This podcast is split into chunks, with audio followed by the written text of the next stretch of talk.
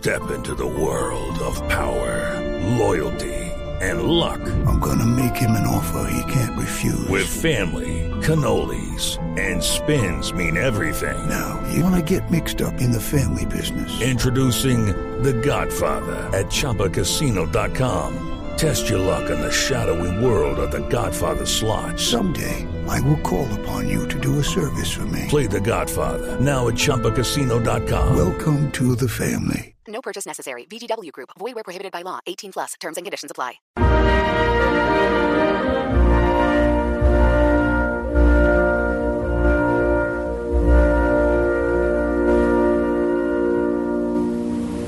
Dudamel ha guardado silencio mucho sobre el chavismo, ¿no? Y No, lo ya no, critican. ya lo- eh, no en algún rompió, momento lo rompió, sí. pero digamos no da entrevistas, es Sí. un personaje que se ha conservado, se ha guardado, ha sido muy prudente, porque durante algún tiempo lo criticaron un poco porque, bueno, Chávez lo apoyó en su carrera cuando era jovencito. Claro, es que estuvo en el centro de la polémica siempre, porque bueno, todos sabemos que eh, Gustavo Dudamel nació, perdón, nació en la ciudad de Barquisimeto, en el estado Lara, en, la, en el estado, en el departamento más musical de Venezuela. Eh, estuvo ligado a la música desde muy pequeño porque su familia estuvo ligado también a la música clásica. Él empezó, digamos, a, a tener ya contacto con la música a los cuatro años y prácticamente eh, empezó a estar con el tema de la orquesta alrededor de los eh, 14 años, de los eh, 10, 11 años ya empezó a meterse de lleno, a los 14 ya empezó a estudiar para ser director de orquesta. ¿A los Y 14? A los 14 años y digamos, ya le estuvo ligado desde ese momento al tema de las orquestas. Y en principio, con la irrupción del gobierno de Chávez, evidentemente, y con todo el tema que tuvo el apoyo de, de Chávez con respecto a las orquestas juveniles en Venezuela, que fue un gran boom en su momento, eh, estuvo vinculado Dudamel. Dudamel era la cara visible de este tema de eh, las orquestas juveniles en Venezuela y evidentemente tenía un vínculo con el fallecido presidente, que ayer precisamente cumplió eh, cinco, Cinco años, años de fallecido. Entonces, eh, hay una vinculación estrecha, sobre todo con Chávez, digamos, no con el gobierno que luego con Hugo Chávez. sino con Hugo Chávez Claro. precisamente, no con Bueno, el pero es que Chávez continuó. también apoyó en Venezuela en su momento una cantidad de talentos, de por supuesto. deportistas. No, no, por supuesto. El, el Como tema, pasa el- con los gobiernos Exactamente. El, tema es que estaba vinculado también, en, en, digamos, hay, hay versiones que aseguran que la familia de Dudamel eh, en su momento eh, no estaba vinculada con, con Chávez, sino solo su hijo. Eh, hubo momentos de, en aquel Sí. momento de la irrupción de la lucha entre clases, hubo mucho inconveniente porque la familia de Dudamel en principio era de, era de, de clase alta, eh, digamos, vínculos que no tenían que ver necesariamente con el tema político ni con el tema musical, que lo incluyeron a Dudamel en su momento. A en Lo él- esa que sí época. es, un genio. La, la National Geographic en octubre de hace ocho años, es decir, cuando tenía 29 años, lo calificó como un genio de la música clásica. Bueno, él rompió su silencio cuando falleció Armando Cañizares, que es un joven violinista de 17 años que recibió un tiro en la cabeza, se convirtió en la víctima número 34. Imagínense, llevamos en más de 200 víctimas durante las protestas del año pasado en Venezuela y fue entonces cuando rompe su silencio por medio de un trino que dice contra la violencia y la represión alzo mi voz. Después escribió para el país de España hablando sobre el tema de Venezuela, pero lo cierto es que Dudamel ha tratado de alejarse de todo eso. Bueno, el ¿Sabe que se violinista era el violinista, ¿se acuerda? Claro. El joven violinista, Salía que esa calle, imagen fue impresionante porque él básicamente hacía oposición a punta de su violín. Ramiro Osorio es el director general del Teatro Julio Mario Santo Domingo. Ramiro, buenos días.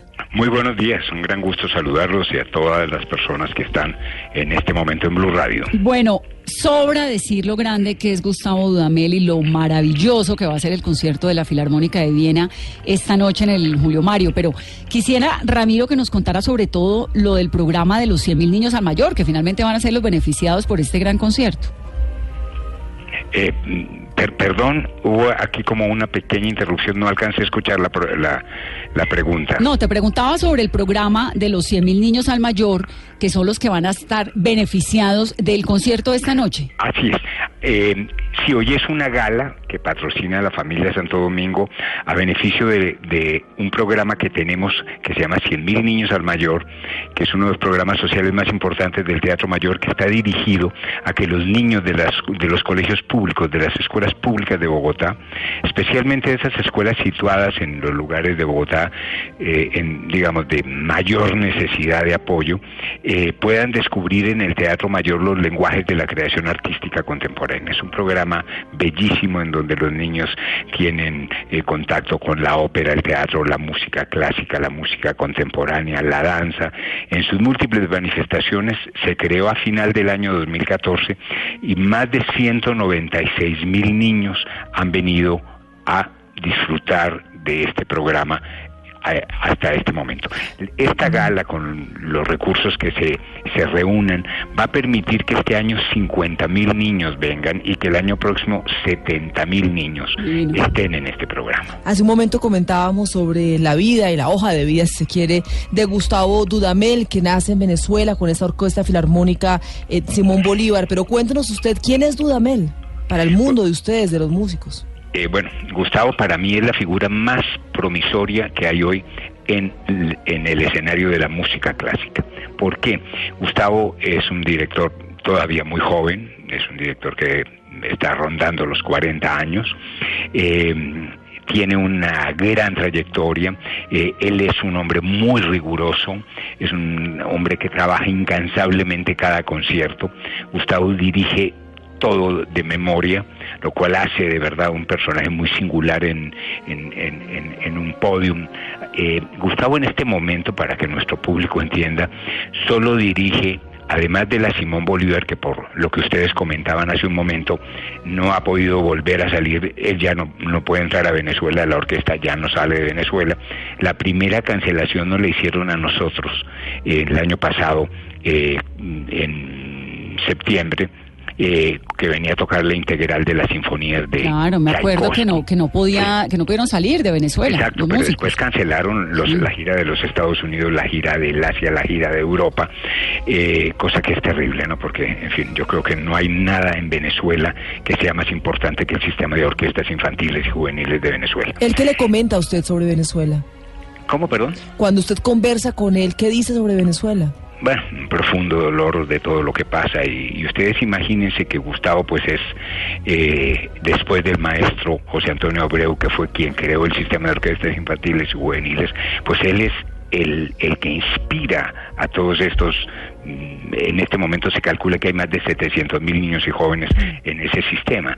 Entonces, imagínense lo que es esa figura inspiradora que no pueda ir a Venezuela. Sí, terrible, pero por suerte pudo venir a Colombia esta vez. Sí, estamos muy, muy Ay, felices. no, pero de verdad que sí, Ramiro, qué espectáculo. Sí, estamos muy felices.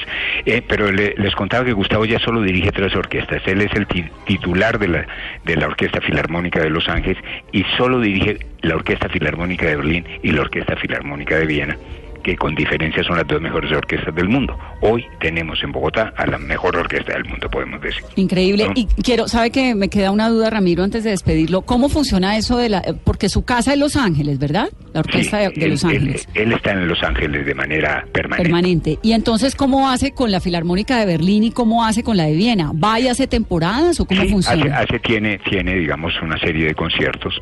El año, eh, este año, pues, eh, este, final del año pasado, principio de este año, eh, no, al principio del año pasado, perdón, dirigió el famosísimo concierto de Año Nuevo de la Orquesta Filarmónica de Viena. Claro, que de ahí es cuando nace la iniciativa de hacer este año lo dirigió el maestro Muti. Sí. Pues espectacular. Nos vemos esta noche, Ramiro. Nos vemos. un saludo a todos, que disfruten. Lo vamos a transmitir por el canal Capital. Ah, bueno, eso es importantísimo saberlo. Para todo el público. Y vale la pena. Hora? A las 8 a de la las noche. 8 en punto de la noche. A las 8 que es cuando arranca. Gracias, Ramiro. Ramiro Osorio, el director Al contrario, del gracias.